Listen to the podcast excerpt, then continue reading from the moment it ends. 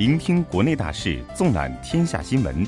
各位听众，下午好，今天是二零一九年一月三号，农历十一月二十八。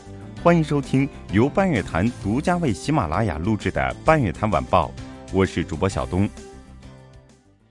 国内方面，政治领域，告台湾同胞书发表四十周年纪念会在京隆重举行，习近平发表重要讲话。习近平就俄罗斯马格尼托戈尔斯克市居民楼煤气爆炸造成重大人员伤亡，向俄罗斯总统普京致慰问电。李克强向俄罗斯总理梅德韦杰夫致慰问电。李克强主持召开国务院常务会议，部署对标国际先进水平，促进综合保税区升级，打造高水平开放新平台，决定推出便利化改革措施，解决企业反映强烈的注销难问题。国务院批复同意河北雄安新区总体规划（二零一八至二零三五年）。外交部发言人陆康表示，中方支持朝美、朝韩延续良好互动势头。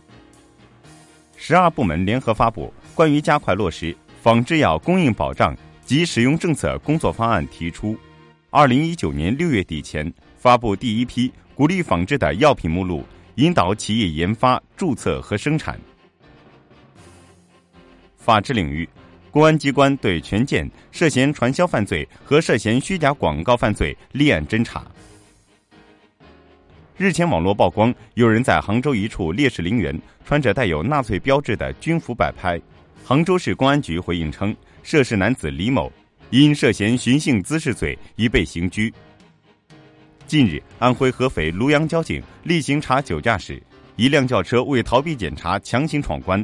一路拖着阻车器逃逸，场景惊险万分。最终车辆因阻车器影响转弯，撞向绿化带才停了下来。通过检测，驾驶员涉嫌醉酒驾驶。社会领域，中国铁路总公司表示，今后铁路部门将探索构建灵活可控的高铁票价调整机制，深化一日一价、一车一价可行性研究，并择机试点。故宫今年起新增开放通道。观众可以徜徉故宫护城河边城墙之下的河畔区域。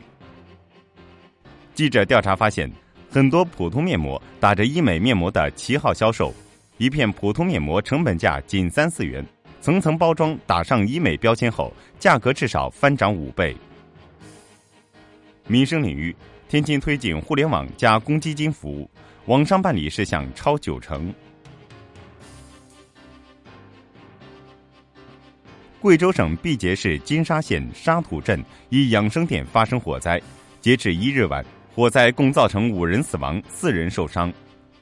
近日，四川宜宾江安长江大桥，一名年轻女子翻过大桥护栏欲跳江轻生，过路市民文明月、周代云一把将她抓住，多名路人闻讯赶来帮忙，经过众人约十五分钟营救，女子被拉到桥上。注意。旧手机号不解绑支付宝、银行卡可能被盗刷。警方提醒广大手机用户，在更换或注销绑定过移动端业务的手机号码时，应及时申请解除绑定服务。国际领域，俄罗斯西部车里亚宾斯克州紧急情况总局表示，该州马格尼托戈尔斯克市日前发生的居民楼天然气爆炸事故已造成十四人遇难。